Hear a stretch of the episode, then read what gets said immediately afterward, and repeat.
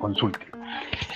Bien, en este escenario de la educación jurídica y un poco ateniéndonos a unas lógicas occidentales de pensamiento, eh, habrá que acercarnos a, y así lo, habíamos señalado en la introducción, eh, al concepto de educación, no, no de manera ah, formal, quiero decir, no repitiendo definiciones de diccionario, que son muy fáciles de acceder además ahora, sino intentar entender qué es eso que llamamos educación, eh, qué formas tiene, qué formalismos tiene además, porque ustedes encuentran que hay educación, que hay formación, que hay orientación, que hay acompañamiento, que hay asesorías, y todo eso nos lo están vendiendo hoy como si fuera lo mismo. Eh, hay programas de formación, pero programas de acompañamiento, de orientación. Es más, quien oficia, quien oficia la, la, docencia se ha convertido a veces en facilitador, a veces en orientador, a veces en acompañante, motivador. Hay una cantidad de términos y, creo que eso es importante entenderlo en, contexto, porque eh, así como, como el trabajador pierde sus derechos en la medida en que se convierte en eh, colaborador, por un asunto discursivo, sobre todo desde el trabajo social, eh, estos procesos de educación también pierden sus lógicas, sus sentidos y sus intencionalidades en la medida en que transformamos el lenguaje y ya no tenemos un profesor o un docente, sino un educador. De hecho, ah, yo sé que es un chiste muy malo, una broma, un chascarrillo tonto, pero eh, en, nuestro contexto, un maestro es un albañil. Un maestro es un albañil curtido. Eh, y un profesor es un empleado que le toca hacer fila o paro para que le paguen. Eh, y doctores, cualquiera.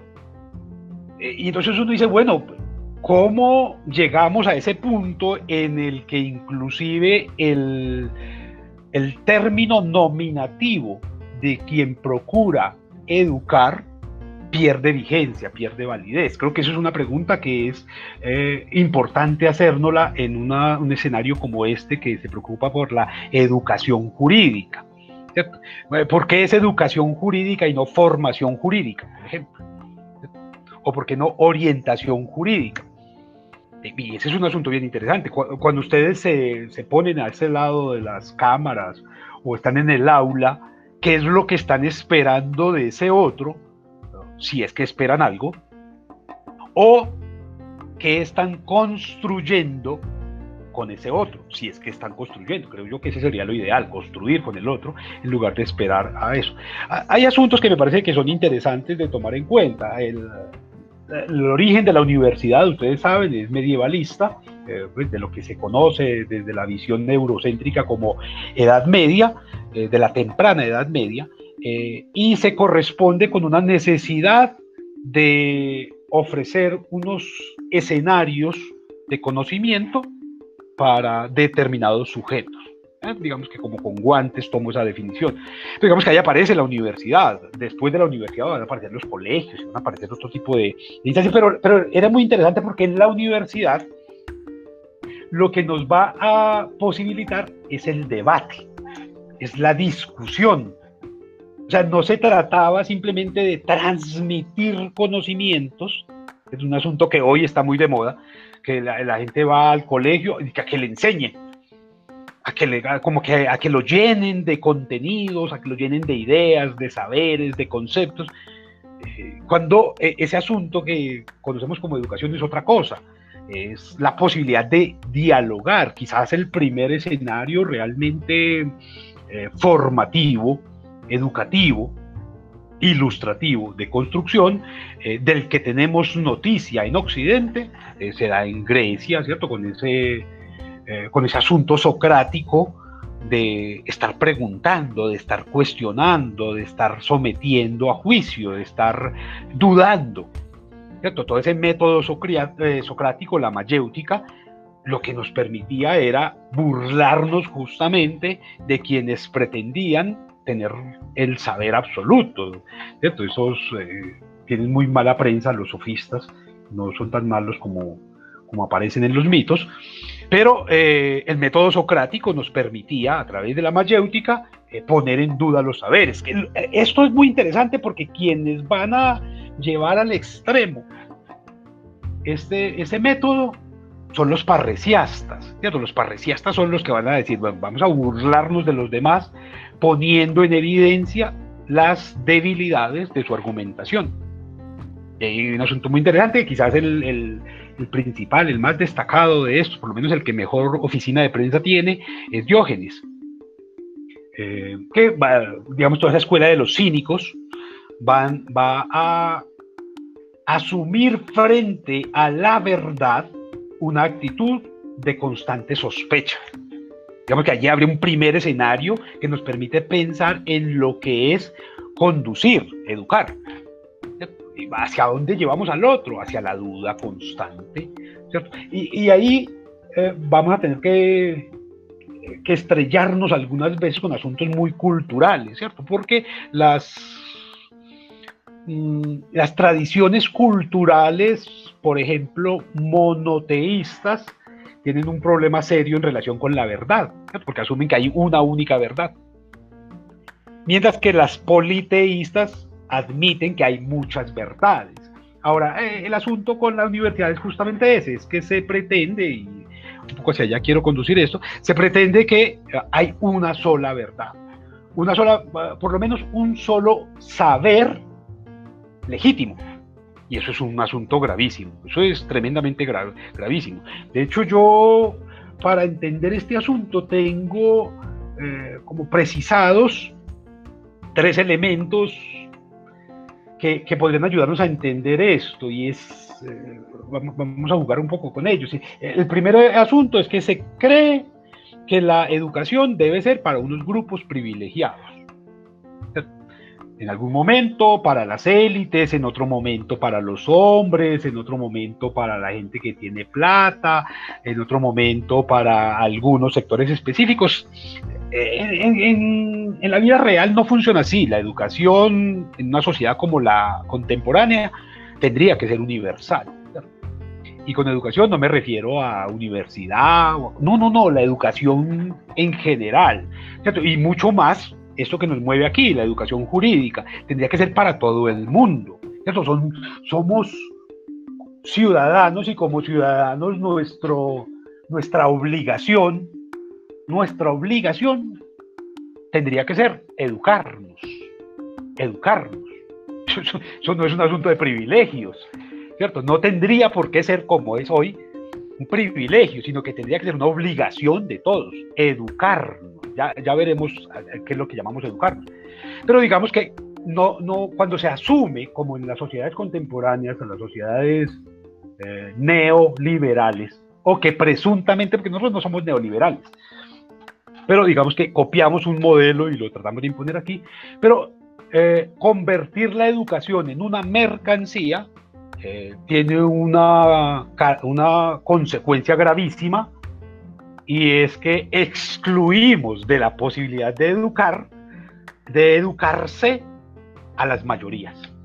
Y una sociedad en la que las mayorías no están educadas, pues es una sociedad estancada, una sociedad manipulada, es una sociedad empobrecida totalmente, que se desaprovecha a sí misma en tanto que no se reconoce. Y quizás el primer eh, escenario que resulta de la educación es el autorreconocimiento. Una vez que usted empieza a educarse, ojo, a educarse, lo primero que hace es que se reconoce, ¿cierto? Se reconoce en sus defectos, en sus fortalezas, en sus debilidades, en sus ignorancias, en sus prejuicios. Usted se reconoce y a partir de ese autorreconocimiento es que puede empezar a reconocer el mundo. Uno no puede reconocer el mundo sin haberse reconocido uno mismo.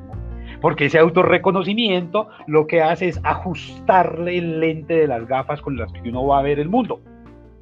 Pero primero tengo que ver cuáles son mis prejuicios, cuáles son mis miedos, cuáles son mis tabúes, cuáles son mis creencias, cuáles son mis expectativas, porque es a través de ellas que yo voy a cerrar el foco con el que me acerco a comprender el universo.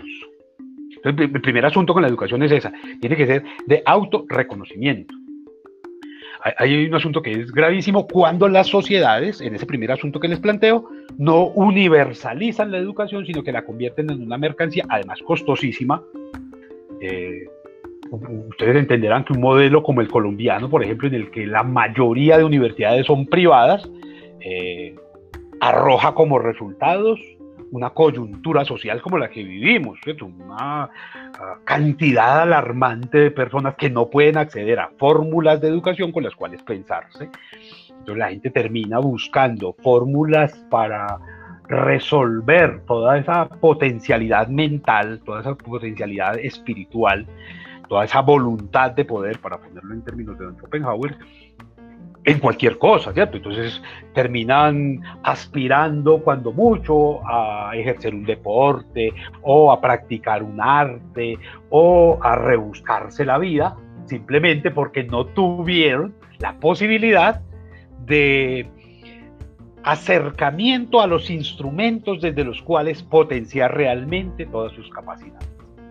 Digamos, el primer asunto que tenemos que resolver, ya volveremos a ver sobre él, tiene que ver con la universalidad necesaria de la educación, mucho más de la educación jurídica. Qué maravilla sería que todos los ciudadanos o toda la ciudadanía eh, accediera a educación jurídica, pudiera entender antes que nada cuáles son sus obligaciones como ciudadano, y a partir de las obligaciones y los deberes como ciudadano, acceder a los derechos que tiene también como parte de la ciudadanía. Pero tendríamos que, primero que nada, educarnos jurídicamente como ciudadanos. Es decir, tendría que ser algo que desde el colegio, en lugar de enseñarle a la gente catecismo y en lugar de enseñarle una cantidad de cosas que no tienen funcionalidad práctica, tendría que haber una educación jurídica desde el kinder, desde, desde la casa misma, ¿cierto?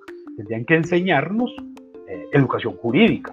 ¿Cierto? Venga, que son deberes, que son derechos, cuáles son los instrumentos, cuáles son las instancias, cuáles son las instituciones, para aprender a movernos societalmente de manera efectiva y seguramente de manera más pacífica, porque podríamos resolverla por vías de, derecho y no de hecho los conflictos en la medida en que nos educáramos eh, jurídicamente desde muy temprano. Entonces digamos que ese es el primer asunto que me parece que es importante que resolvamos en términos de lo que le concierne a esta asignatura. Segundo asunto.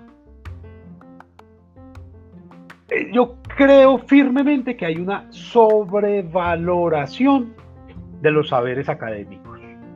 Es decir, los saberes académicos son importantes, claro que sí, son muy necesarios. Pero creo que hay una sobrevaloración tonta de eso. Pretender que eh, estudiar medicina o derecho, ingeniería o matemáticas o geografía, historia o tener una licenciatura me convierte en alguien mejor, más importante. Es una tontería. Eso no sirve. Eso, eso, eso no sirve. Vean, las sociedades, las ciudades, se constituyen, se fortalecen, se mantienen a punta de saberes tradicionales, a punta de albañiles, de carpinteros, de tenderos, de vendedores, de agricultores. Esos saberes son absolutamente importantes para la vida. Eso es fundamental para la vida. Las ciudades, nuestras ciudades, las han hecho los albañiles, no los ingenieros. Nuestras ciudades las han hecho los panaderos, los tenderos, los carpinteros, gente que tiene unos saberes maravillosos, unos saberes fuertísimos, que en unas sociedades que cayeron en la trampa del primer asunto que les señalé, y que consideran que aquel que no tenga un título, un cartón, un diploma, tres doctorados, cuatro especializaciones, entonces es más poca cosa. Y que el que los tenga, entonces merece una cantidad de privilegios, de títulos, de aplausos. Hay un asunto que me parece que es grave, que es el segundo asunto que les planteo. Hay una sobrevaloración de la importancia de los saberes académicos por encima y a costa de los saberes tradicionales, los saberes convencionales, los saberes del común. Allí, en eso, también hay un asunto de educación. Tendría que haber una especie de educación para el respeto del saber del otro. Qué, maravilla el fontanero, qué maravilla el, el, que sabe apretar tornillos. Es una un mecánico. Eso, es muy interesante porque uno a un ingeniero mecánico no le puede pedir que le apriete un tornillo porque él es ingeniero, además porque no sabe. había una, un asunto que se planteaba por ahí que cuántos ingenieros se necesitaban para cambiar un bombillo que se había fundido. Y, cada universidad parece que necesitaba cosas distintas por una cantidad de protocolos y una cantidad de medidas. Eh, eh, para resolver algo que un técnico, que un tecnólogo o simplemente que alguien empírico podía resolver de manera más efectiva. Entonces digamos que en ese segundo asunto también tendríamos mucho que discutir eh, en términos de contexto real. Claro, cuando uno, cuando uno se cuando uno se deja ir únicamente al asunto académico, pierde de vista todo este asunto del contexto, de lo real. ¿Por qué no universalizar los saberes? ¿O por qué no darle el valor eh, concreto, real, efectivo a los otros saberes no académicos, pero absolutamente necesarios? Digamos que ahí estaría el segundo asunto. Y el tercer asunto que me interesa resolver, lo planteo primero una especie de generalización, eh, tiene que ver con el lugar de la formación, el lugar de la, de la educación, el lugar de la institución. Eh, no sucedía, no sucedía eh, originalmente. Es decir, mm, Sócrates tenía un método peripatético que a mí me parecía maravilloso, ¿cierto? Él, enseñaba a la gente caminando, ¿cierto? Peripatético, bueno, él pasaba dando vueltas por el jardín, por la plaza, por el parque y un poco de gente detrás de él, escuchando lo que él tenía que decir, escuchando sus reflexiones y haciéndole preguntas. Cuando ustedes se acercan, por ejemplo, a los diálogos de Platón, se encuentra que mientras que están comiendo en una casa, por allá en una donde una vecina, resuelven qué vainas es el amor, ¿cierto? Y entonces en el diálogo del banquete, ¿cierto? Diótima termina resolviendo el asunto de lo que representa el amor mientras están comiendo. Eh, a mí me parece muy bello esto que está pasando ahora. Yo veo a Roger comiendo, Jennifer come, Tatiana come, me parece maravilloso eso. Porque en los salones de clase pasa todo lo contrario. Desde que entra usted le muestran un letrero allá, prohibido comer, prohibido beber, prohibido moverse, prohibido respirar. Y en el salón de clase está prohibido ser humanos. Eh, eh, eh, digamos que en la Edad Media, cuando se constituyen las universidades y empiezan a asumirse estos vicios de los que estamos hablando ahora, para la educación, hay una, práctica que a mí me parece, terrible y sobre todo porque hoy se logra mantener todavía en la presencialidad. Y es que los participantes de una asignatura se sientan en filas y columnas como si estuvieran en una iglesia. Cosa terrible. Pues se sientan como si estuvieran en misa. Eh, y además eh, se les obliga a mantenerse en una posición eh, propicia para la vigilancia. Claro, en la Edad Media el asunto es que las clases eran tan aburridores que los, y eran para muchachos, para adolescentes. Eh, únicamente mujeres no, no, difícilmente podían acceder las mujeres a, a la formación o a la educación, pero los muchachos tenían que estar con las manos encima del pupitre para garantizar que no se estaban masturbando mientras, mientras el profesor hablaba. Y esa práctica todavía hoy permanece. Ahora, no se los dicen a ustedes directamente, pero le vea quieto, ¿qué está haciendo? ¿Qué está escribiendo? Deje de chatear. Eh, eso, muéstreme las manos. hay un control, hay un asunto que con Foucault se entiende muy bien en vigilar y castigar, eh, que tiene que ver con eso, cuál es la disposición que se supone debe tenerse para poder asistir al saber, al conocimiento. Entonces para ir al colegio le toca bañarse, le toca ponerse uniforme, le toca peinarse, limpiarse las uñas, arreglarse los codos, limpiar las rodillas, ponerse correa, mantener el uniforme. ¿Cómo así, hombre? ¿Cierto? le están revisando si tiene piojos.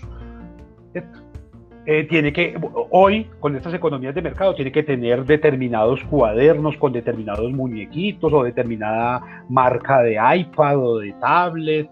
Ah, y como que todo eso empieza a tener más importancia que los discursos, que las construcciones y que el intercambio de ideas. Gravísimo porque en este tercer asunto que estoy planteando, la formación, la educación, se convirtió en una especie de reo de los ladrillos, ¿cierto? De cárcel. De los ladrillos. Entonces la universidad, ¿dónde funciona? Allá en ese edificio. Pero la universidad tendría que salir a las calles, igual que el colegio. Qué maravilla que a uno le enseñaran geografía caminando por el barrio, ¿cierto? caminando por la ciudad que uno le enseñaran historia a punta de estatuas, de cuadros, de edificios, de montañas, de ríos, que a uno le enseñaran derecho en la calle. Imagínense ustedes una clase de derecho penal en la plataforma del metro de la estación Parque Berrío. Ah, imagínense la maravilla ya aprendiendo derecho penal. Vea, ¿qué? Ese, ese que está atracando allá, vea, ese que metió tres puñaladas, ¿qué delito hay ahí? Ahí habría realmente universidad, ¿cierto? Una universidad abierta realmente, que vincule a la gente, que le permita a las personas hacer parte de la educación. Ahí habría un modelo de educación realmente interesante. Yo cuando estoy en la presencialidad procuro con, con los estudiantes ir a museos, ir a parques, eh, ir a, teatro, ¿cierto? ir a cine, porque es allí donde realmente nos encontramos con la vida. Lo otro son libros simplemente, y libros muertos que hoy más que hace 20 años, nadie quiere leer. Eh, realmente la gente prefiere un video, un tutorial que, leer las instrucciones. La gente prefiere ver un TikTok, ¿cierto? Que hacer un reclamo. O sea, somos de otras generaciones y hay que entender eso y asumirlo como parte de un proceso. ¿cierto? De un proceso de educación y sobre todo de educación jurídica. ¿cierto? ¿Cómo pretendo yo educar en, lo jurídico como se ha hecho tradicionalmente a punta de códigos. ¿Cómo, pretendo eso? Si desde niños, desde niños, nos dijeron que los libros eran aburridores, eran malucos, eran hartos y que eso no servían sino para trancar la puerta. Eso nos dijeron de los libros con, de muchas maneras, puede que no directamente, pero nos, lo dijeron de muchas maneras. Entonces, a, a, usted de cumpleaños le regalan un libro, uy, qué aburrido. No, que se ganó un bono de una biblioteca. ¿Qué hago con esa vaina? El, libro no ha sido precisamente un escenario de deseo, salvo contadas excepciones, eh, se convierte en algo apasionante o algo motivante. Bueno, eh, uno entiende que una sociedad como la colombiana, que cuenta con aproximadamente 50 millones de seres humanos hoy, eh, pues uno se encuentra un tipo como García Márquez que es capaz de contar, no, yo desde niño disfrutaba de la lectura y mi abuelito me leía, y es la excepción. A la mayoría de personas que crecieron con él les cantaban vallenatos y aprendieron historia a punta de vallenatos y le cantaban al río y reconocían la geografía a través del acordeón, a través de los juglares. Era otra forma de acercamiento con el conocimiento. Yo, yo no digo que mejor ni que peor, distinta, más cercana a los intereses de esa región. Ahora, si uno se va para Bogotá, pues busque a ver allá, centralistas como son y esnovistas como son, que pretenden ser la mata del conocimiento, la cabeza de la nación, a ver cuál, cuál es el asunto con la lectura que hay allí. De hecho, hay un asunto bien interesante, sobre todo en los últimos 20 años, y ha sido el fomento de las bibliotecas inteligentes. Y una biblioteca inteligente lo que menos tiene son libros. no, tienes computadores, tiene pantallas, tiene CDs, tiene memorias, tiene acceso al conocimiento a través de otro tipo de dispositivos. Y, y eso hay que entenderlo también como parte del proceso educativo. Si nosotros estamos pensando que podemos mantener el mismo modelo tradicional, convencional, que ha representado un fracaso, pues estamos tan equivocados como estuvieron nuestros padres, nuestros abuelos y sobre todo como están nuestros profesores. Hagan un ejercicio simple. Hagan una especie de examen de conciencia, cada uno de ustedes. Venga, yo en estos ocho semestres de formación profesional en ciencias jurídicas, ¿cuántos libros he leído? No me lo digan a mí, por favor, no, no se vayan a avergonzar. No, ustedes son los doctores de la fotocopia. Ustedes leen un articulito, medio capítulo, tres páginas, un párrafo, un resumen. Pero como que, hombre, no, yo me he leído toda la colección completa, yo me leí todo el tomo de, yo me leí este libro completo. Eso no necesariamente es cierto, eso cada vez es menos cierto. Porque cada vez más nos especializamos y entonces leemos exactamente el artículo que necesitamos y después leemos al interpretador de ese artículo o lo escuchamos por YouTube.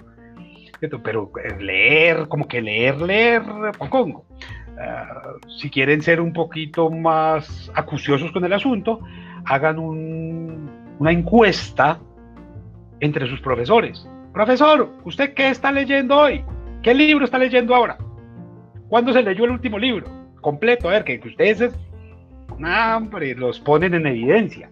El, desafío que les propongo yo a ustedes constantemente, acérquense al CEBELAC y pregúntele, oiga, señor CEBELAC, de la plataforma de Ciente, este profesor que me está dando a mí esta asignatura, ese tipo que ha hecho, a ver, dónde ha trabajado, qué ha escrito, qué ha publicado, qué produce.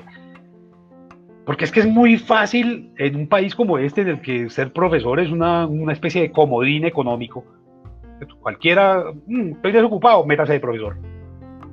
Estoy desempleado, no conseguí trabajo, métase de profesor y se meten de profesores, ¿cierto? Y si tienen las palancas adecuadas, terminan siendo profesores de tiempo completo, de medio tiempo, de cátedra, con lo que pueden pagar el arriendo y pagar los servicios, pero como que vocación de profesor, como que lector como profesor, como que productor de conocimiento, eso habría que empezar a ponerlo en evidencia. Yo creo que ahí hay un asunto que tiene que ver con la educación jurídica, ¿cierto? ¿Qué tanto nuestros juristas leen. ¿Qué tanto? Bueno, y la otra pregunta maravillosa, ¿qué es lo que leen además? Porque hay gente que se dedica a leer solamente derecho y se le olvida que el derecho solo funciona en el marco de lo social, en el marco de lo humano. Y esos son los que terminan legislando para una institución y no para una sociedad. O que terminan eh, legislando para los intereses de una persona y no de un país o de una región como se supone, se supone en el ideal, en el deber ser de, eh, debería ser el derecho. Es un instrumento de mediación entre las formas de organización y la sociedad. Más o menos por ahí tendría que ser como el ideal del derecho. No funciona así. Entonces digamos que a partir de esos tres eh, elementos que les planteo, la necesidad de universalizar el conocimiento, que toda la ciudadanía tenga acceso sin, eh, sin importar su condición económica, o su condición social, o su condición de género, su condición de salud. Tendría que ser universal. Eh, y, hubo, por lo menos de parte mía, yo, alguna vez lo he manifestado, yo soy un desesperanzado del mundo. Y cuando intento esperanzarme, viene el mundo y me da tres vueltas y me demuestra que debo volver a mi escepticismo tradicional. Creí por un momento que cuando la virtualidad se popularizó, se iba a universalizar el conocimiento y entonces resultó todo lo contrario, porque la mayoría de los estudiantes no tenían dispositivos o no tenían acceso a Internet, o tenían acceso a Internet pero no tenían plata para pagar el acceso a Internet, ah, o no tenían las condiciones las condiciones de permanencia en un escenario académico propicio. Entonces tenían que escuchar al hermanito llorando, a la mamá gritando, al papá ah, regañando, al señor que vende los aguacates eh, promocionando sus virtudes eh, alimenticias, eh, el perro ladrando, la música del vecino, no había condiciones. Entonces la universalización del conocimiento tampoco se nos, se nos dio, tampoco es posible por la vía de la virtualidad, no.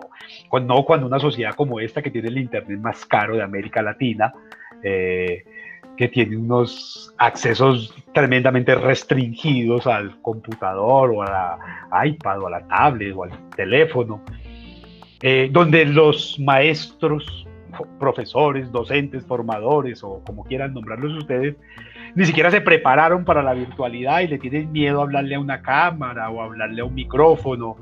Eh, o siguen creyendo que están en la presencialidad, que ese es el otro asunto, ¿cierto? Y es que creen que la virtualidad es repetir lo que hacen en la presencialidad. Qué maravilla cuando uno encuentra un, un maestro, un profesor que es capaz de encarretarlo a punta de palabras, que es capaz de presentar un programa de radio una hora o dos horas y echarles cuentos y mantenerlos entretenidos, pero además enseñarles, pero además generarles dudas, pero además estrellarlos contra otros puntos de vista. Eso creo que es muy importante y que es una de las demandas de la virtualidad. El otro asunto tiene que ver con la generación de instrumentos para la educación. Esto no es lo mismo estar en una clase presencial con un tablero y un marcador para rayar cosas allá, para exhibir el tipo de letra que se tiene, o el daño mental que se tiene escribiendo ordenadito y siguiendo la línea recta, ah, que eh, generar videos, que generar infografías, que generar acercamiento a, las tecnologías. Digamos que ese acercamiento a los discursos del siglo XXI es fundamental hoy. Pero yo no podría pretender acercarlos a ustedes a la educación jurídica como se hacía hace 20 años. Pues eso no, no funciona. Ni en términos metodológicos, ni en términos discursivos, ni en términos teóricos, ni en términos conceptuales, ni en términos contextuales. En ninguno de esos cinco escenarios podría yo mantenerme en las mismas lógicas porque hoy el mundo es otro. Hoy es el mundo. Vea, hace un. Estamos a 5 de febrero. Hace un año exactamente el mundo era totalmente distinto. No había pandemias, la gente todavía creía en el abrazo y en darse picos con el otro cada vez que se saludaba y tenía un concepto de intimidad totalmente distinto al que se tiene hoy. Un concepto de seguridad totalmente distinto. Hace un año ninguno de ustedes podía entrar a un banco con la boca tapada hoy les toca obligatoriamente. Eh, hoy, hoy, los, vigilantes de los bancos vigilan que usted tenga la cara tapada, que usted se pueda sentir el villano de la película.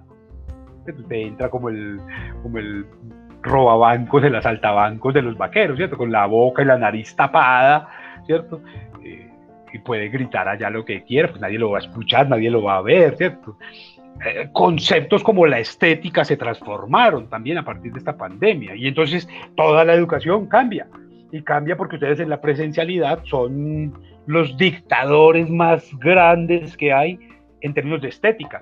Entonces llega el profesor y lo primero que ustedes le preguntan es con los ojos, con la mirada, cómo está vestido, qué estrato es, qué género es, si es tímido. Usted le, una cantidad de cosas le están preguntando ustedes con la mirada. Y el profesor se prepara más para eso, para el juicio de ustedes, que para la clase. Uno veía profesores que se sentaban a leer. Toda la clase leyendo. Le dije, pero ¿cómo así que leyendo toda la clase? Pues, ¿qué es esto? O que se sentaban en la palabra ellos solos y les importaba un carajo el otro. Pues, y después les pedía, repítame lo que yo dije cambió el mundo. La educación jurídica cambia y cambia hoy como, como cambian los problemas del derecho, porque se transformó la sociedad. Digamos que habría que empezar por, por entender en términos estrictamente jurídicos que, que un tipo como Kelsen está equivocado. Pero eso hoy sí lo podemos decir, hace 10 años no digamos que la principal preocupación de Kelsen, y seguramente algunos profesores se lo han dicho a ustedes en términos casi que agiográficos, casi como una especie de santo, Kelsen el maravilloso, Kelsen el de la pirámide, Kelsen el gran constructor del andamiaje jurídico, Kelsen tenía una preocupación grandísima, era la seguridad jurídica. Seguridad jurídica, esa es la gran preocupación de él. Construir a través de la objetividad, siguiendo el método sociológico, la seguridad jurídica. Y esa vaina no sirve, hoy no sirve, porque hoy no tenemos verdades, hoy, tenemos, hoy no tenemos conceptos en el derecho. Ustedes saben que en el derecho no hay conceptos ya, hay nociones. Los conceptos son cerrados. Un concepto, ángulo recto. Eso es un concepto, eso no cambia.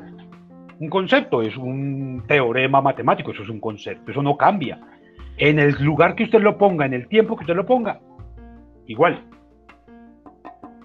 Hoy lo que tenemos son nociones, son nociones, y por eso el derecho lo que tiene son tipos.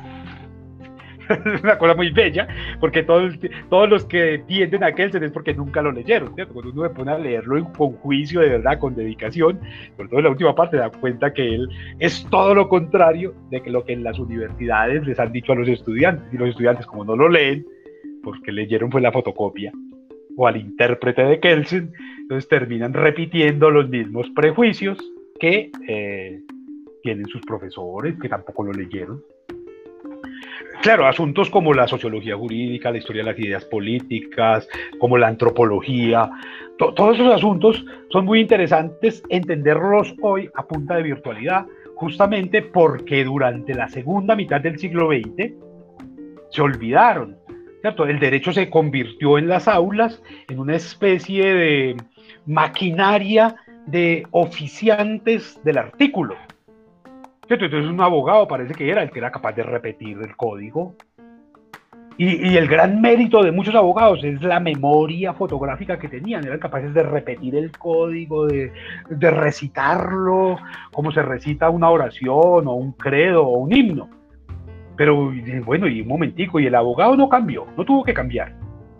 Hasta hace muy poco realmente, el trabajo del abogado era defender, defender derechos de individuos o del Estado, pero era defender.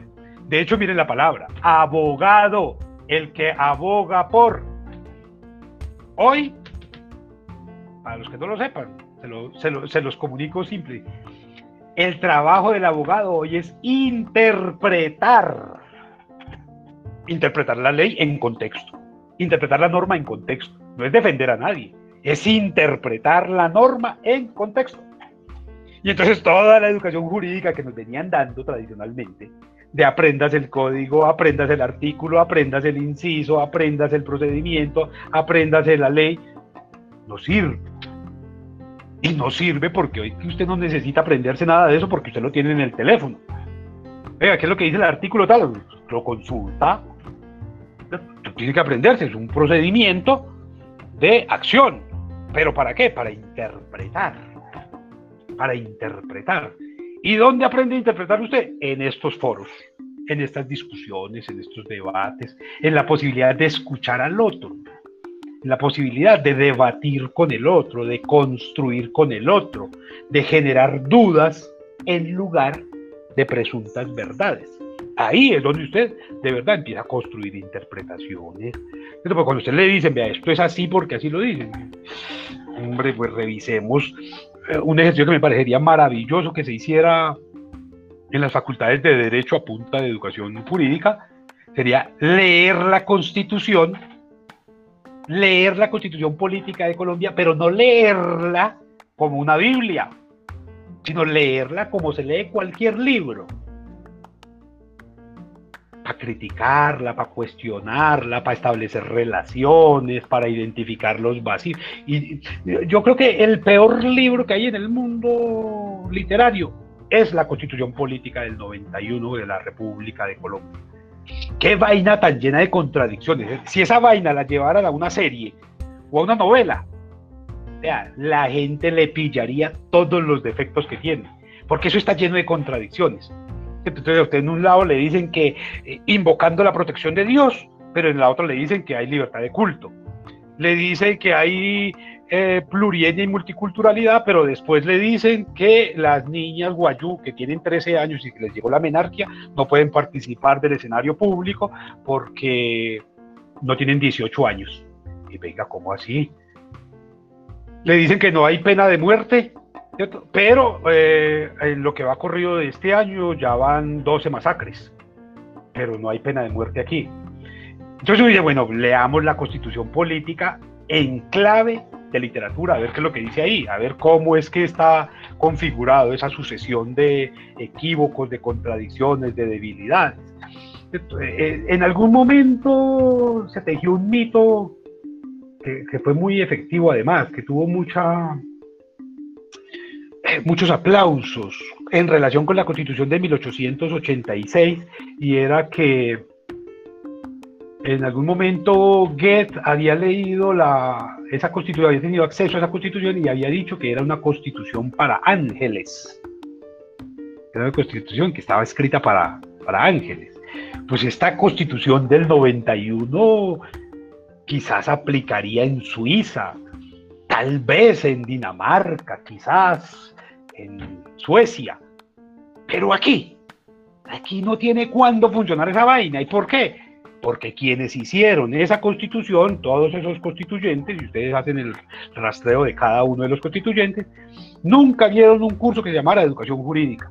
Es que les dijera, hombre, piensen en el contexto un momentico, entiendan cómo está constituido esta vaina. Entiendan qué es lo que llaman Colombia, para quién es esa constitución, cuál es nuestra historia, cuál es nuestra geografía, cuál es nuestro clima, para podernos entender, cuál es nuestra forma de relacionarnos con el otro, cuál es el tipo de vinculación que tenemos con el poder.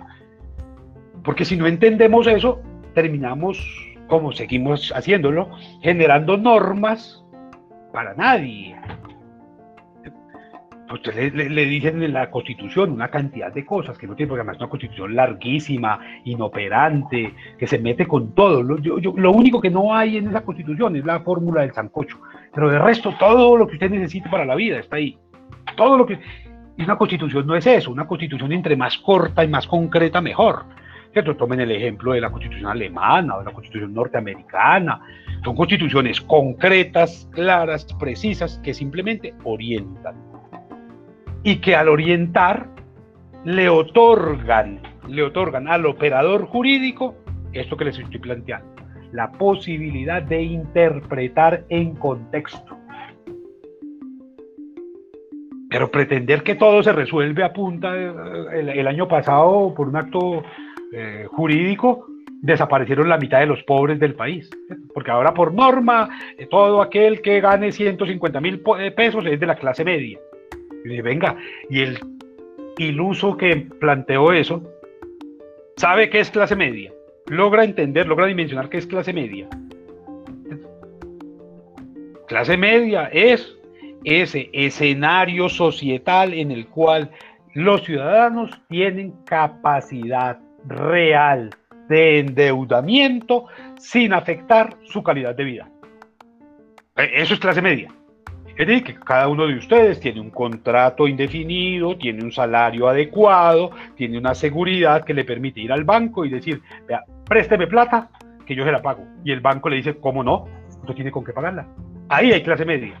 Pero si usted llega al banco y en el banco le dice, vea, tiene que traer referencias, tiene que tener fiador, ahí no hay clase media. Ahí no hay clase media.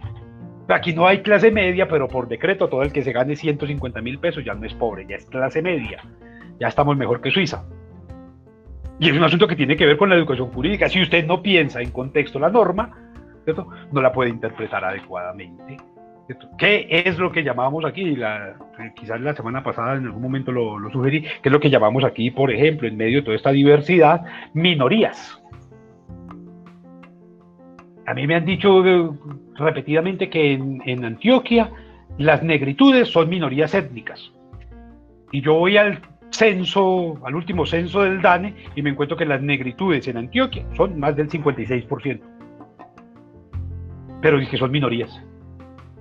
Son minorías. Pues, ¿Cómo que minorías?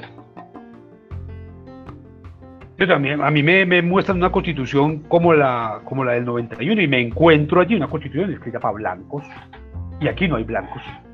Aquí no hay blanco, aquí hay negros, mestizos, zambos, salto atrás, tercerones, cuarterones, tente en el aire, mulatos. Hay una cantidad de categorías étnicas que nadie reconoce. Y eso es gravísimo porque es para ellos, para quienes se supone que se está legislando. En un país hecho de regiones tan distintas como la Guajira y el Amazonas, o como Nariño y Antioquia, o como el Valle del Cauca y Santander, es que no se parecen en nada. En nada. Simplemente una, una, una región como la región Caribe, que está compuesta por siete departamentos. Esa región no se parece en nada. Y el enemigo público número uno de un cartagenero es un barranquillero. Y están ahí a 15 minutos. Y no se entienden. Vaya, intente entenderle usted de primerazo a un barranquillero lo que está diciendo. Y a usted le toca, hey, póngale pausa. Speak slow, please. Y entonces pretendemos que en esas diferencias tan graves mantengamos un esquema centralista en el que Bogotá legisla para todos. Y según el último estudio que hay antropológico, más de la mitad de los bogotanos no conocen el mar. No han ido al mar nunca. Pero ellos son lo que ellos legislan para la costa.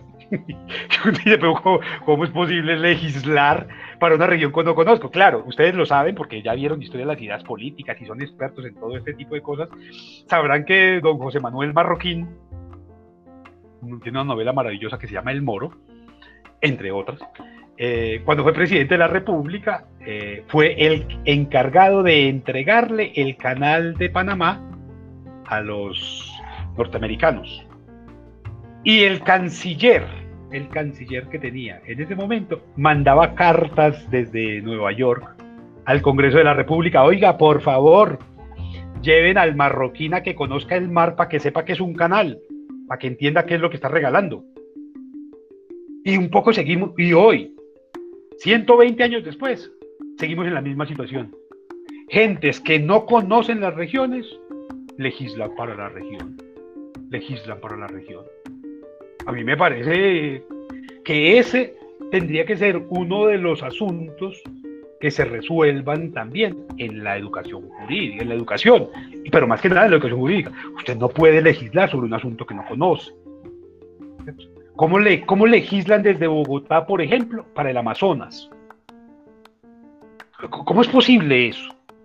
La, gente que, está en Bogotá ni siquiera sabe cuánto se tarda un, un vuelo, ni qué aerolíneas viajan, de, ni a qué horas viajan, o cada cuánto, de Bogotá a Leticia, para ponerlo en la capital.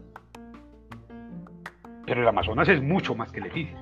Y sin embargo estamos legislando para ellos y les imponemos a ellos normas y medidas y reglamentos y estatutos que se supone que ellos deben cumplir al pie de la letra porque si no son ilegales.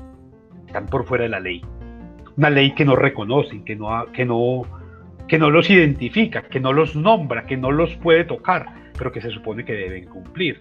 Entonces miren cómo allí ese asunto de la educación jurídica tendría que pasar por eso. Yo creo que una e, e, el examen final, eso que ustedes llaman preparatorios, tendría que ser, vea, échese una mochila al hombro y vayas a recorrer el país vaya un año y recorra departamentos y municipios y venga aquí y cuente en clave de derecho qué fue lo que vio.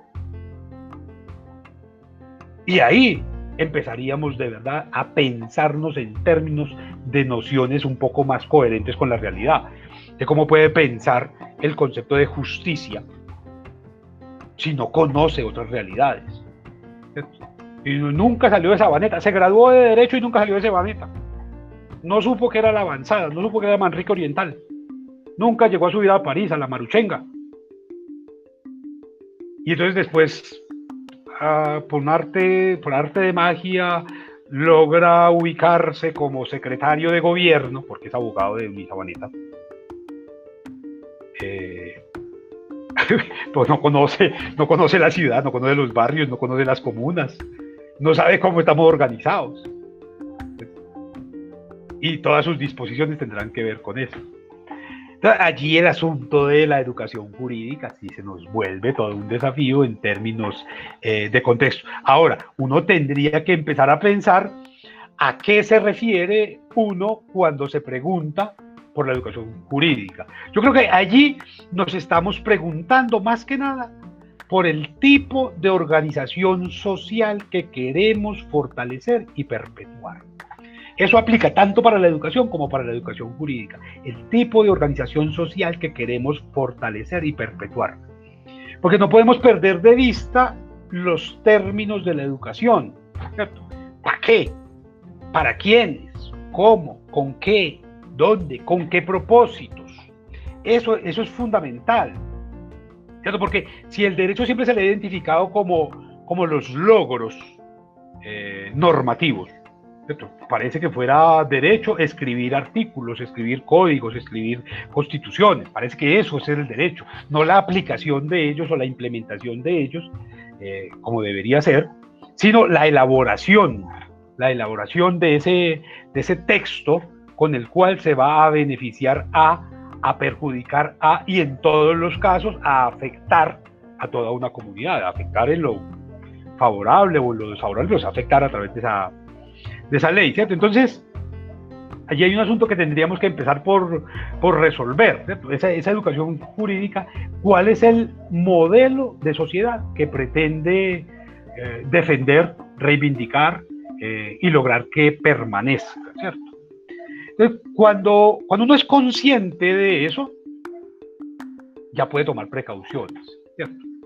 Una precaución es, debo conocer la realidad, debo conocer el contexto, ¿cierto?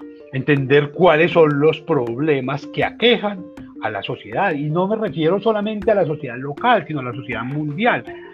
a mí ese asunto que tanto aparece en los, en los periódicos de la pobreza, por ejemplo, del cambio climático, de las formas de riqueza desmesurada, de las violencias varias de cada día y en distintos sectores y para distintos tipos de población, de la corrupción, de la catástrofe ambiental, de la vulnerabilidad manifiesta de lo que llaman minorías, eh, de la fragilidad de la democracia. Me parece que esos son los temas básicos que tendrían que convocar el interés de quienes se forman en lo jurídico, No solamente de la educación, que ya eso tendría que ser eh, temas para que se piensen, para que se elaboren en la historia, en la geografía, en la medicina, en la ingeniería, pero sobre todo en, formación, en la formación de derecho, ¿cierto? Es que cada cierto tiempo, cada tanto se nos da por creer que entramos en una crisis y que todo fracasó y que tenemos que revolucionar y que pero ¿y cuándo nos vamos a pensar en lo que estamos haciendo y en cómo lo estamos haciendo? ¿En qué es lo común? ¿Qué es lo diferente? ¿Y cuál es la vía más adecuada para hacer de eso que tenemos eso que queremos? Que ahí habría que, digamos que ahí estaría, estaría una especie de segundo, de segundo gran logro eh, si lo llegáramos a, a conseguir. Entonces, yo no, yo no logro entender de una manera distinta la educación jurídica, sino como una provocación a pensarnos en contexto, como una provocación a entendernos desde las preguntas, como una provocación a estar constantemente revisando lo que nos falta para sentirnos orgullosos de eso que pretendemos venderle al otro. Tradicionalmente, un contexto como este pretende venderse como muy educado, como muy tecnificado, como la mejor esquina de América. Y cuando uno ve las cifras, cuando uno ve los problemas, cuando uno ve la humanidad en pleno, uno dice, ¿por qué queremos vender lo que no somos? ¿Cuál es el interés de cuidar tanto el empaque y descuidar el contenido? que me parece que ahí es que, eso es lo grave, sobre todo en, el derecho. Pretendemos que tenemos un marco normativo suficientemente amplio, suficientemente rico, suficientemente plural, pero que no se aplica, ¿cierto? Que no se aplica. En estos días veía, era posible ver a un preso dando conferencias a nivel internacional y no pero ¿por qué?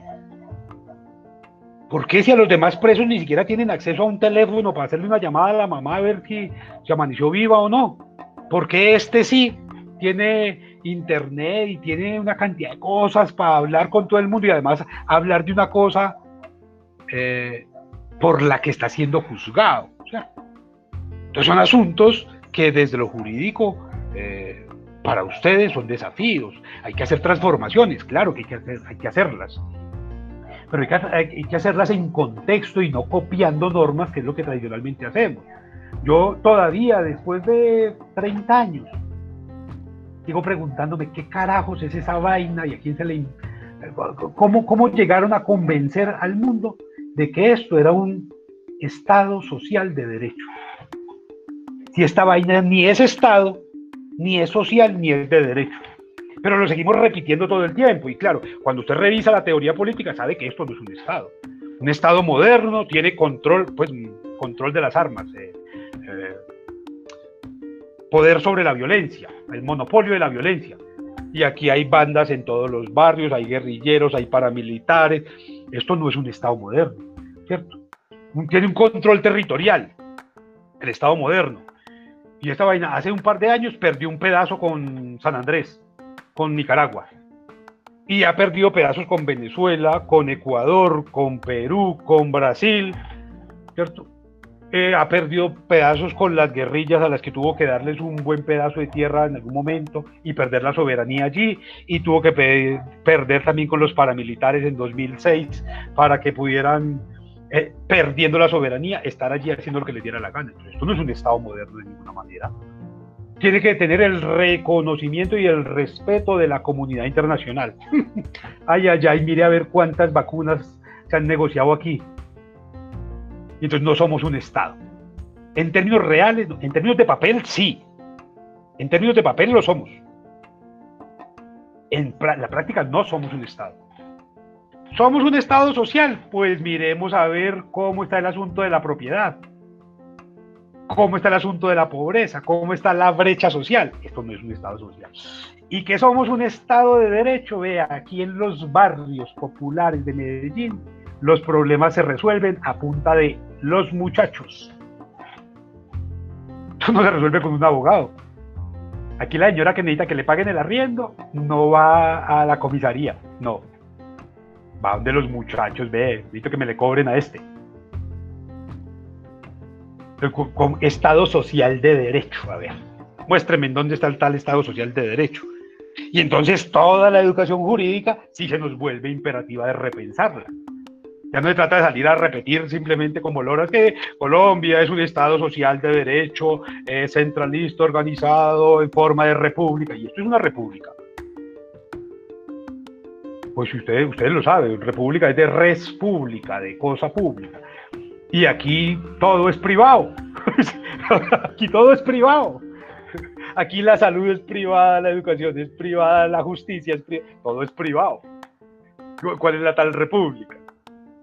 ¿Cuál es la función que cumplen esas instituciones que tienen el apellido república? ¿Cuál es la función que cumplen esas otras que tienen nación? ¿Cuál es la que tienen la palabra? O sea, esto esto es un chiste de papel. Ahora, ustedes podrán mantenerse allí si quieren. Mi, trabajo, mi, rol aquí es desafiarlos a, hey, piénsense en la educación jurídica realmente. Ustedes se están educando para la realidad o están simplemente preparándose para ser parte de determinados grupos de poder que intentan usufructuar lo máximo posible de unas mayorías que aspiran, confían y desean que ese eh, ideal del derecho sea universal. Yo creo que ahí hay un asunto que tendríamos que eh, resolver. Muy bien, hasta aquí llega hoy mi cantaleta. De ahí en adelante vamos a escucharlos a ustedes. Eh, quien tenga algo que decir, qué maravilla. Eh, nada, los escucho.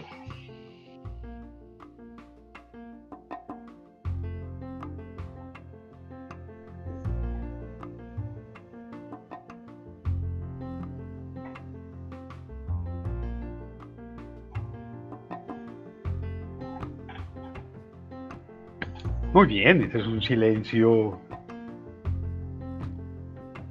revelador, ¿cierto? no, se supone que los abogados son los que siempre tienen cosas que decir y ah, tienen siempre propuestas y alternativas y son los que moldean el mundo. Eh, esta es una buena ocasión, yo no, no regaño, no califico por silencios. Lo profesor que está diciendo es un constructo general que pronto no se adecua a las realidades actuales. No sé, en el caso particular de, de, esta construcción rara que algunos siguen llamando atávicamente Colombia, a finales del siglo XIX se fundó, eh, por ejemplo, en 1876, la Escuela de Minas. La Escuela de Minas fue un experimento maravilloso porque era la primera vez que con rigor, con método y sobre todo atendiendo al contexto, se iban a formar profesionales, iban a, a formar ingenieros. Lo maravilloso es que los egresados de esa escuela de minas, todos los egresados de esa escuela de minas, hasta 1930, por cerca de 50 años, fueron los constructores de esta vaina. Esto, lo construyeron esos ingenieros. Ellos fueron los partícipes de la revolución industrial, de la creación de las empresas, de la organización del país. Todos eran egresados de la escuela de minas. El país se construyó hasta 1930, cuando empieza la reforma liberal en términos de nombre, por ingenieros. A partir de 1930 en adelante, y ustedes lo pueden verificar, es muy fácil, eh, todo el país se condujo a punta de abogados. Y entonces entramos en la desgracia total. Porque los abogados ya no resolvían el problema de violencia haciendo un puente, creando una escuela, desarrollando un hospital, generando infraestructura, sino elaborando artículos. Artículo 1, este pueblo ya no tiene hambre. Artículo 2, está prohibido que se miren feo. Y desde 1930 en adelante, todos los presidentes hasta, hasta Barco, que otra vez fue ingeniero, eh, fueron abogados. Fueron abogados. Y ustedes se encuentran, si hacen el rastreo, se van a dar cuenta, entre 1886, 10 años después de que la Escuela de Minas fue fundada, y 1930 se crearon todas las grandes empresas. Se organizó el país, se desarrollaron todas las estructuras, todas las estrategias, todas las alternativas, se exploró el país de manera inteligente porque los que mandaban eran ingenieros, tenían una mentalidad absolutamente pragmática y vinculada al contexto, a lo real. Pero a partir de 1930, con Olaya Herrera, todos los que llegaron fueron abogados. Y entonces ellos se preocuparon, fue por otro asunto totalmente distinto, la norma, la seguridad jurídica de que y cada vez que llegaba uno, llegaba a cambiar el artículo que el anterior había eh, promulgado, a tratar de modificar la ley. Y en este último, en estos últimos 50 años, el país aprendió ya no solamente a modificar la ley para mantener unas estructuras tradicionales, eh, sino a defender intereses absolutamente económicos económicos. Desde la si hay un daño tremendo que se le ha hecho a este país en términos operativos, prácticos y contrarios al deseo real, fue la constitución del 91. Hasta 1991, para que nos entendamos en términos jurídicos. Hasta 1991, cada vez que un pueblo tenía una necesidad, el pueblo salía y la resolvía a través de mingas, a través de juntas de acción comunal, a través de trabajo comunitario. Salía y hacía la carretera, hacía la, el hospital, la escuela. De hecho, ustedes si salen a recorrer, por ejemplo, por todo el eje cafetero, se dan cuenta que esta escuela fue construida por la Federación Nacional de Cafeteros. Esta carretera, este puente fue construido por la Federación Nacional de Cafeteros. Y es que el campesino salía y trabajaba y resolvía. Pero la constitución del 91 prohibió eso y entonces le otorgó al Estado la responsabilidad y además el beneficio tremendo de eso. Entonces a partir del 91 nos llenamos de peajes que no sirven para nada, más que para conseguir plata de algunos. Pero no hay carreteras. Y hoy ya la comunidad no puede reunirse para eh, hacer una escuela porque inmediatamente es tildada de comunista y asesinado el líder social. Resultado de la constitución del 91. La constitución del 91 es hermosa en el concepto, en la idea, pero en la implementación que se le ha dado ha sido catastrófica, ha sido terrible, porque eliminó todas las redes comunitarias de trabajo que resolvían las necesidades en esos lugares donde el Estado no podía llegar. Entonces, ah, la Constitución decía inicialmente una cosa maravillosa y es que la educación es gratuita, que la salud es gratuita. Y después en las primeras reformas se cambió. No, el acceso, la, el Estado garantiza el acceso a la educación. Y aparecieron las universidades privadas y los colegios privados. Hasta el 91 no existían las universidades privadas como una epidemia que, que aparecen hoy no se fortalecía la educación pública y la, educación pública era una maravilla porque era la que generaba conocimiento, generaba vinculación de las regiones. Y entonces de la costa se venía la gente a estudiar a Medellín o se iba para Bogotá o se iba para Santander o para el Valle. Y eso generaba un intercambio de saberes, de conocimientos y de realidades maravillosos. Pero cuando dijimos, no, en la costa podemos montar unos negocitos, podemos montar cinco universidades de garaje se jodió la universidad. Porque ya el privado contrata a cualquiera, ya no contrata al mejor profesor, contrata al que le da la gana. Parece terrible. En Montería, Montería, Córdoba, la Miami colombiana. Durante siete años fue Mancuso el que puso todos los rectores, profesores de la Universidad de Córdoba, de Unicornios, de, la Unicor. Eran los paramilitares los que mataban a los profesores que no les gustaban y montaban a los paramilitares como profesores de la universidad. Qué maravilla de profesionales salieron de allá. Miren un poco lo que es Unicinú hoy.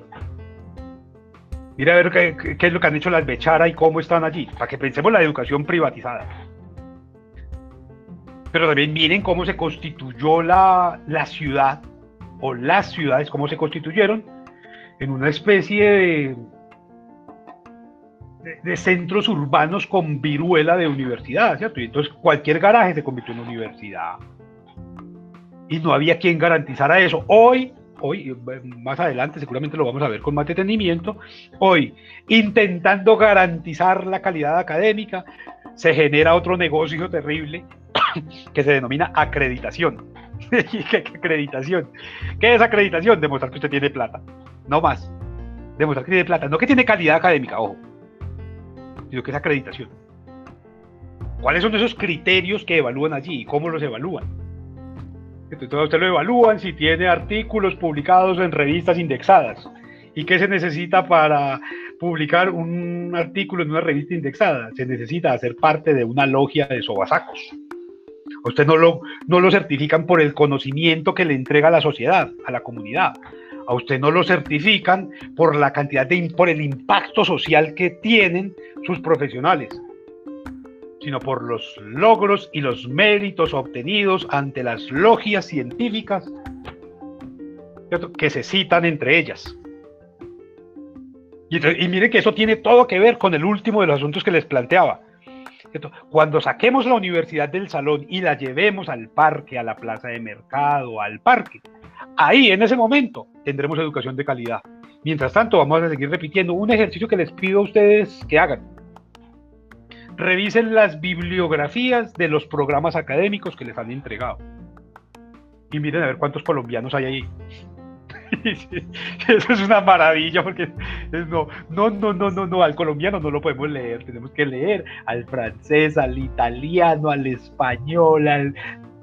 Venga, pero ¿por qué no leen a un colombiano? Los colombianos no piensan, ¿o qué? Y aquí hay pensadores jurídicos absolutamente grandiosos, maravillosos, disciplinados. Claro que los hay. Claro que los hay. Aquí en Medellín hay algunos que realmente le dan la talla a cualquiera, pero no los leemos porque son colombianos, porque es mejor leer al italiano, es mejor leer al francés, es mejor leer, aunque no hablemos francés ni italiano, es mejor leer al inglés o al alemán, que nos están hablando de qué? De esos contextos. Quisiera saber cuántos de ustedes leyeron la tesis ya de Jorge Eliezer Gaitán pues tendría que haberla leído mínimamente, pues si fue premiado como el mejor estudiante de Derecho por el propio Mussolini, el mejor es premiado como el mejor estudiante de Derecho europeo. Pero aquí no lo leemos porque es que es el indio, es el del billete de mil. Ese tipo que iba a saber. Y allá lo premiaron como el mejor estudiante de Derecho en Europa, no solo en Italia. Pero aquí no lo conocemos, aquí no lo vamos a leer. Entonces miren cómo allí el asunto de la educación jurídica, si se nos puede, oiga, revolvámonos un poquitico, a ver, hagamos cosas. Yo no les estoy pidiendo y no les pediría jamás que hicieran una revolución, no, para nada. Están ocupados en otras cosas. Pero, hombre, cada uno de ustedes sí puede a título personal asumir su formación jurídica, su educación jurídica, por lo menos con la pregunta por el contexto.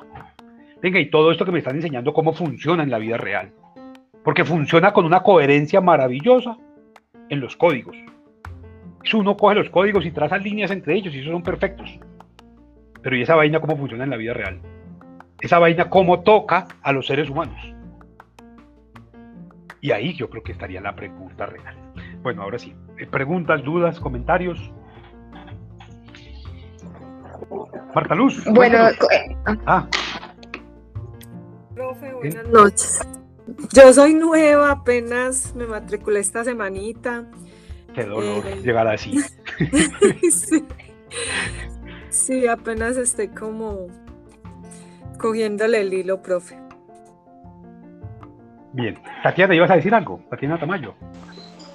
Sí, profe, sino que eh, habla, pues pensando yo acá en todo lo que hemos estado viendo a través de la educación jurídica, entonces uno se a cuestionar, realmente la norma no es solamente es, veo la norma, la estudio la norma, me la aprendo y la aplico, no, solamente es como irnos a ver cuál es el fin de la norma y realmente si se ajusta a la realidad. Desde que nosotros empezamos a estudiar siempre nos han metido que la norma siempre se está ajustando a la realidad, siempre, siempre va cambiando la norma y siempre va saliendo la norma. Pero es como uno se empieza a cuestionar todo lo que usted nos está viendo, uno, realmente se pone a pensar, ¿realmente se ajusta a la realidad? Si estamos realmente resolviendo un conflicto en la sociedad, ¿sí? Es como lo que estábamos viendo ahorita, lo del desempleo. El desempleo es un problema no solamente social, también económico y político, que en vez de buscarle pues una solución, lo único que hacemos es cambiarle la forma de medición a la, a la pobreza, al desempleo, ¿cierto? En vez de buscarle una solución al problema, a un problema social que realmente está marcando el país, ¿cierto? Entonces aquí en Colombia nos hemos dedicado a saque normas, saque leyes, saque, saque, saque, incluso hasta políticas públicas, que lo que buscan es implementar para beneficiar a un grupo que al fin y al cabo, pues aquí no se hace. Entonces lo que usted dice, nos dedicamos a escribir, escribir, escribir, pero no buscamos una solución real que, que en serio vaya a cambiar una realidad en, en la sociedad. Entonces es como esto, esto es lo que me lleva pues la educación jurídica a pensar, pues es como lo que he tratado como de sacar eh, durante estas dos clases que, he visto con usted. Bien, muchas gracias Tatiana. Freddy de Jesús Cardona Londoño. Ah, pues.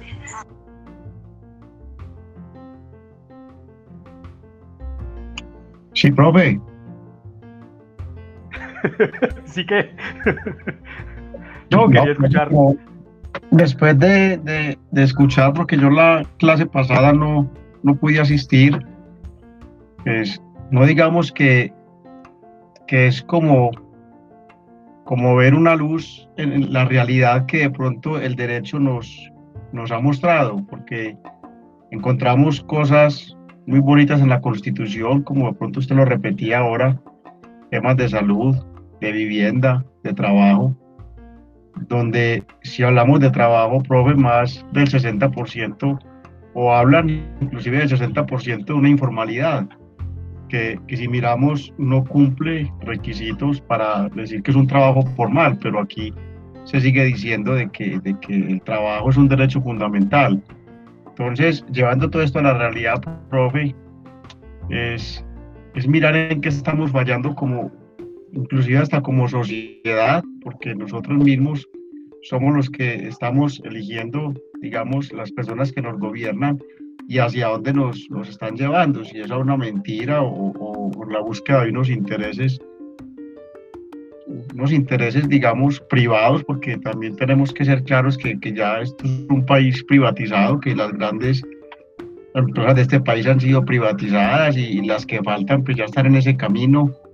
Eh, la palabra Estado Social de Derecho, donde la palabra social es, digamos, que, que los habitantes de este país tengan acceso a, digamos, a, al derecho o a las normas, pero no, no se cumple.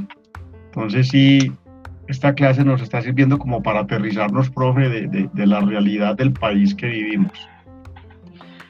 Muchas gracias, Freddy. Eh, ¿Quién había levantado la mano? ¿Alguien iba a hablar?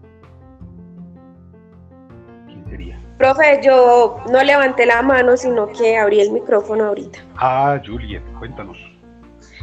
Eh, pues no, profe, con todo lo que tú nos has hablado, eh, sobre todo en esta clase, yo pienso mucho o pensé mucho en un texto que, que leí en el segundo semestre que se llama Sociología Jurídica Crítica para un nuevo sentido común en el derecho, de, de Boaventura de Sousa.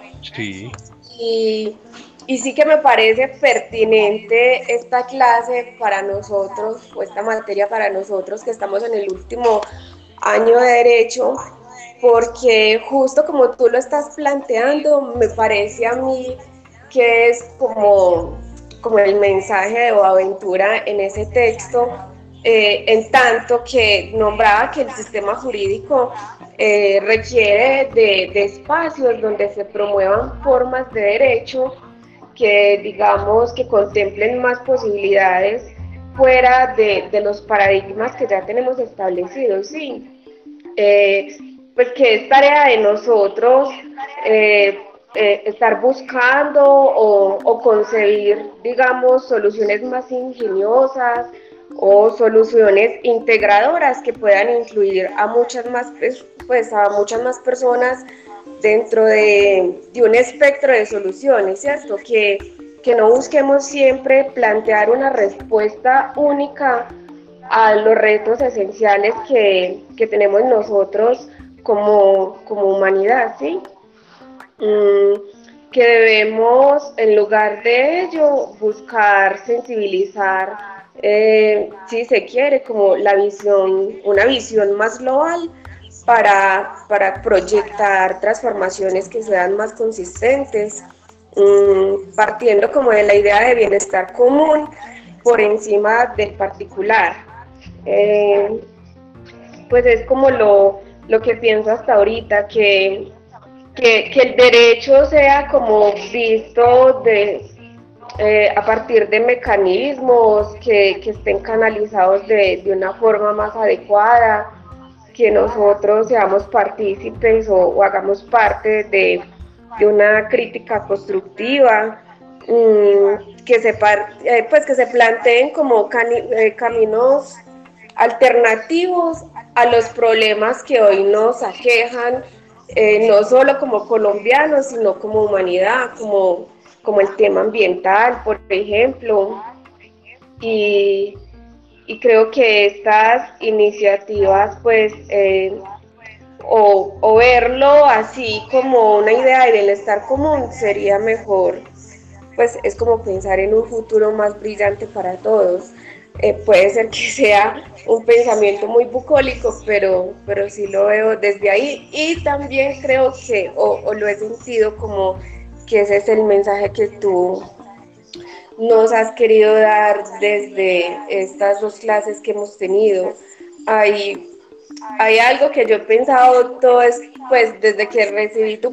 No, yo vi la grabación porque en la primera clase me salí a la media hora por una reunión, pero vi la grabación y lo que he escuchado en esta clase, yo he pensado mucho eh, por ejemplo, cómo muchas personas en Colombia ven eh, la profesión de un abogado, ¿cierto? Es lamentable a veces hasta los chistes que hacen con el abogado que lo, lo asemejan a un ladrón o, a la persona que, que, enreda la pita de acuerdo a las, a las fisuras que tiene la jurisdicción colombiana para sacar beneficios económicos.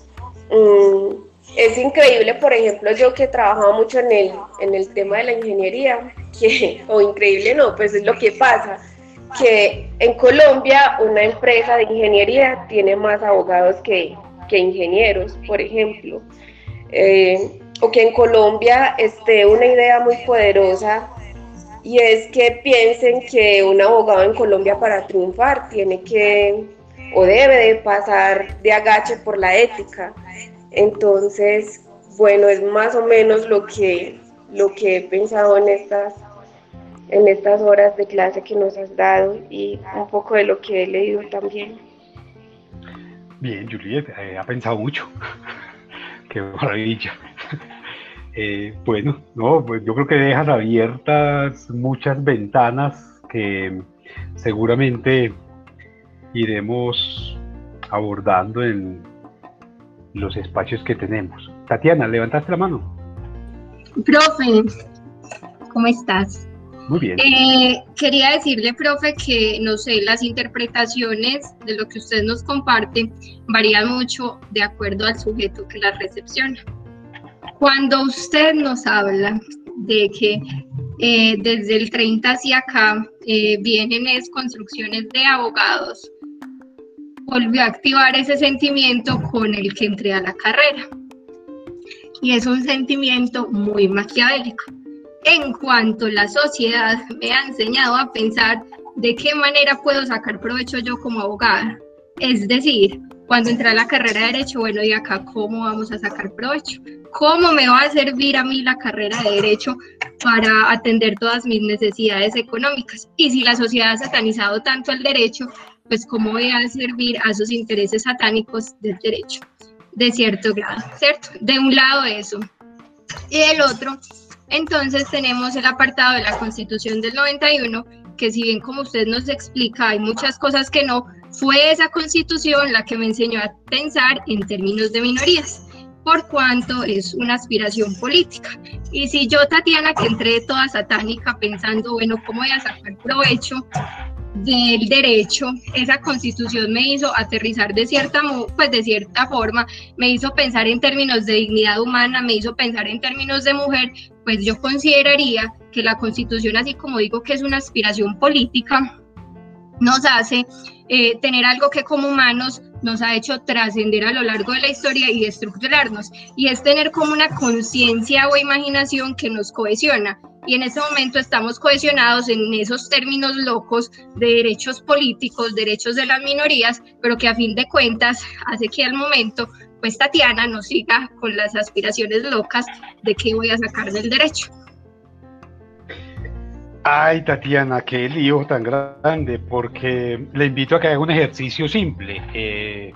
Consulte la lista Forbes de los sujetos más adinerados del mundo y va a encontrar que son muy escasos los abogados allí. Hay filósofos, hay ingenieros, hay poetas, hay de todo, pero abogados no hay. Digamos, eso es un mito tonto pensar que el derecho da plata.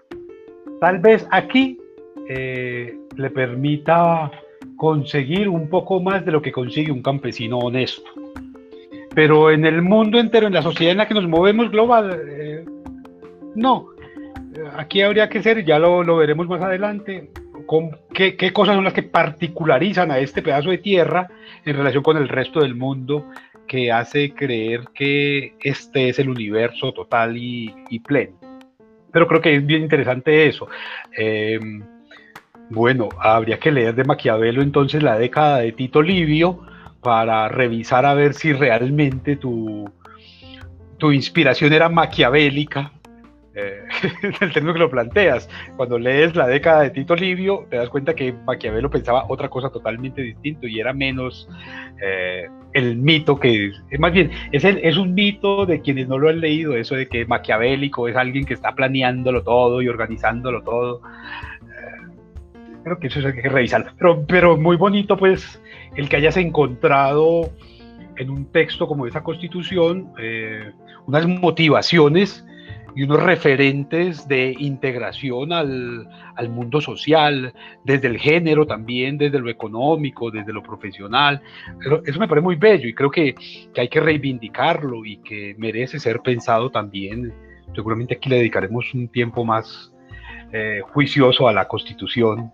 Eh, me, gustaría inclusive que como ejercicio cada uno de ustedes eligiera un artículo de la constitución y lo pensara en términos de esto, de educación jurídica, esa vaina sí se aplica, cómo funciona, no funciona, esto es real o esto es puro papel, qué nos falta para esto, cómo podría lograrse. Es más, escoja un, un artículo de la Constitución y piénselo hoy, 2021, ¿cómo lo, cómo lo redactaría usted?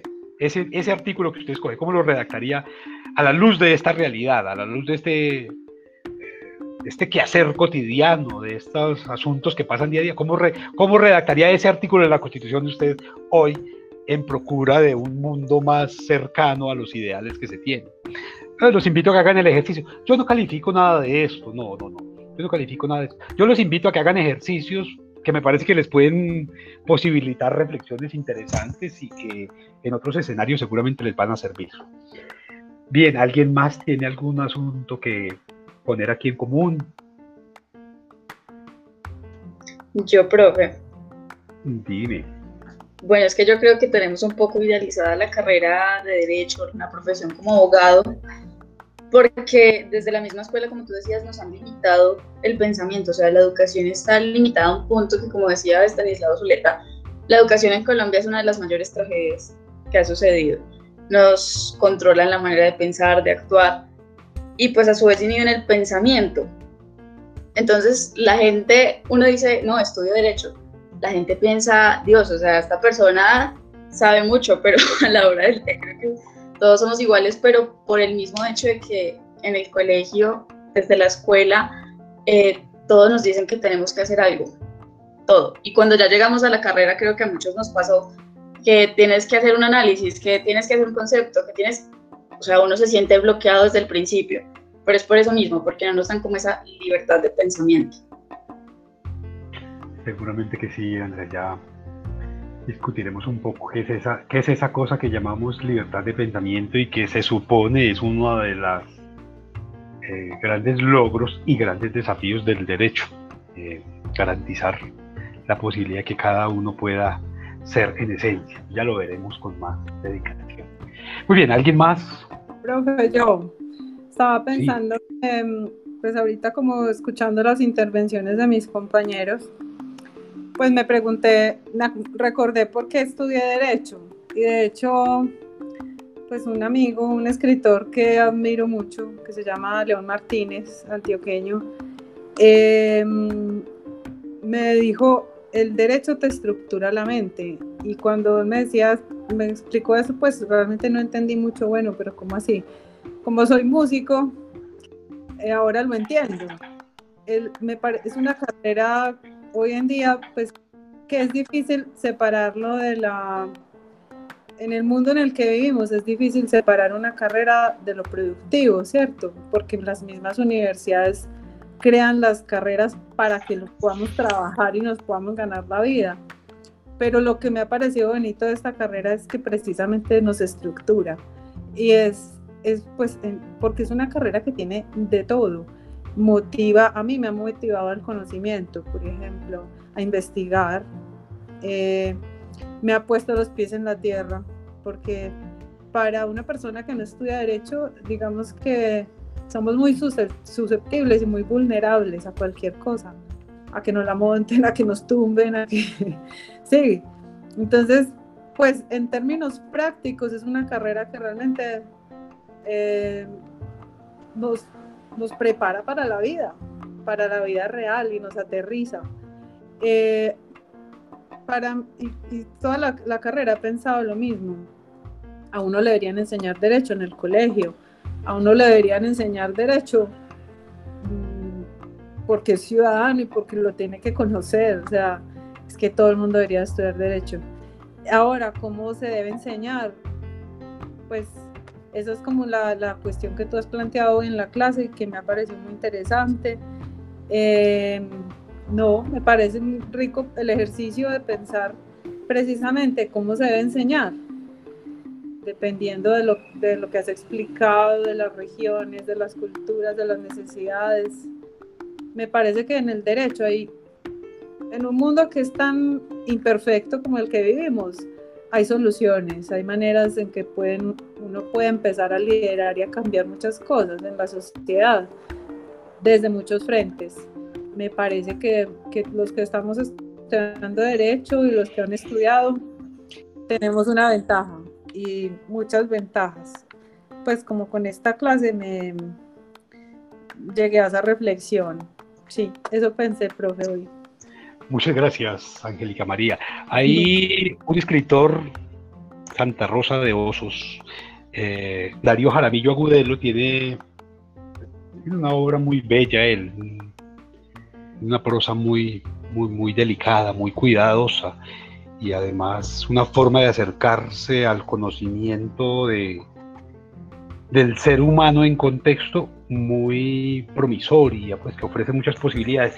Pero él tiene dos novelas muy cortas que además les recomiendo, les sugiero que en algunas vacaciones le dediquen un ratico. Una se llama Novela con fantasma.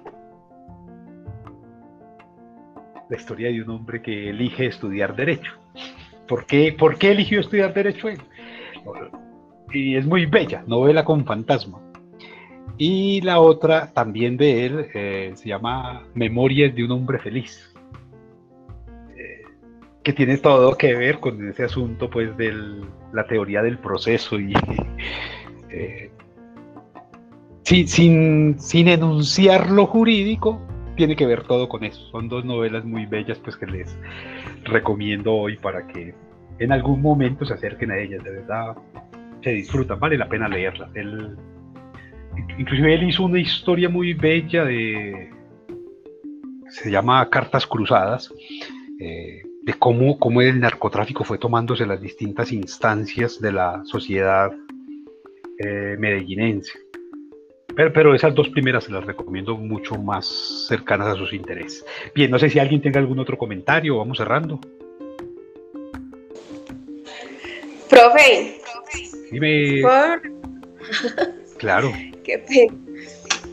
No, es que luego de escuchar las intervenciones de mis compañeras eh, y, por ejemplo, la pregunta que se hace Angélica de ella, porque está estudiando Derecho, y, la respuesta es como que el derecho estructura y aterriza, eh, yo tengo una posición completamente diferente, porque el derecho, y lo voy a terminar, la verdad me ha parecido o me parece una carrera muy gris. Ahorita estoy buscando cómo darle color a, esta, a esta carrera, justo porque eh, pues también me he planteado como la pregunta, pues pucha, ¿qué tal que si tú me entiendes y yo te entiendo, eh, digamos que las diferencias se pueden gestionar diferente y no tendríamos que tener eh, que pues, no tendríamos por qué tener alguien que nos regularice esa forma de,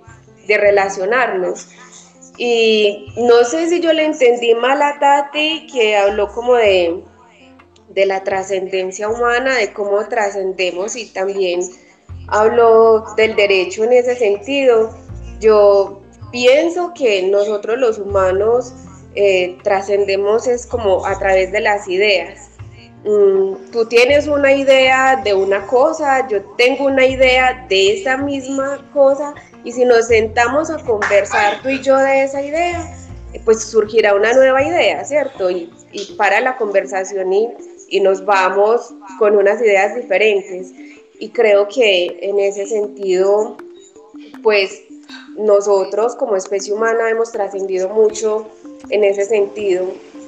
Pienso también que como la evolución de nosotros fue se ha dado a través de, digamos, de, inacabables transiciones. Hay unas sociales, hay otras científicas. Ahorita con el desarrollo de la tecnología eh, es mucho más visible la evolución y, y, digamos que uno siente que va más deprisa, que, que la brecha de tiempo entre una y otra revolución es casi que imperceptible. Antes, pues, digamos que antes algunos acontecimientos históricos eran contemporáneos, pues si acaso lo eran, ahorita ya, ya no lo sentimos. Yo, por ejemplo, me voy a graduar y todavía, todavía no sé cómo, no tengo muy claro qué es lo que quiero hacer eh, yo como abogada, ¿cierto? Pues lo único que, pienso es que, que, el derecho es como una fuerza natural de la que todos somos materia, eh, que las ideas caducan, que los movimientos pierden vigencia y, que en ese sentido pues eh, es menester un espíritu social, crítico y reflexivo que pueda transformarse Mm, digamos que a la par de las necesidades que derivan justamente de una sociedad que está en constante movimiento. Pero no tengo ni idea cómo, cómo ejercer mi profesión con todos esos pensamientos que me asaltan.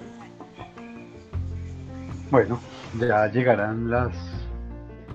Creo que el, poeta es muy sabio cuando dice, salta, ya aparecerán las alas. Eh, creo que hay que atenderle a eso, ¿cierto? Lo peor es quedarse en la, en la seguridad y en la certeza. Muy bien, eh, nada, los invito entonces para que el próximo viernes nos encontremos en este mismo espacio, 8 de la noche, por este mismo enlace. Eh, igual la grabación va a estar disponible para quienes no pudieron asistir o estén interesados en repetir algo en, ese canal de Ambonius de Spotify, ahí van a, van a aparecer siempre. Eh, cualquier duda al correo con el mayor de los gustos, si alguien tiene alguna inquietud sobre el trabajo que va a realizar, alguna propuesta que quiera que que sea revisada previamente. Me la puede enviar al correo y yo con el mayor de los gustos eh, le envío mis apreciaciones o mis observaciones sobre sus ideas. Si alguien no tiene la información institucional, el microcurrículo, el acuerdo evaluativo, eh, envíeme un correo y yo a vuelta se los hago llegar. Por ahora creo que podemos despedirnos y nos encontramos la próxima semana. Feliz resto de jornada. Muchas gracias. Gracias, profe. Hasta luego. Muchas gracias.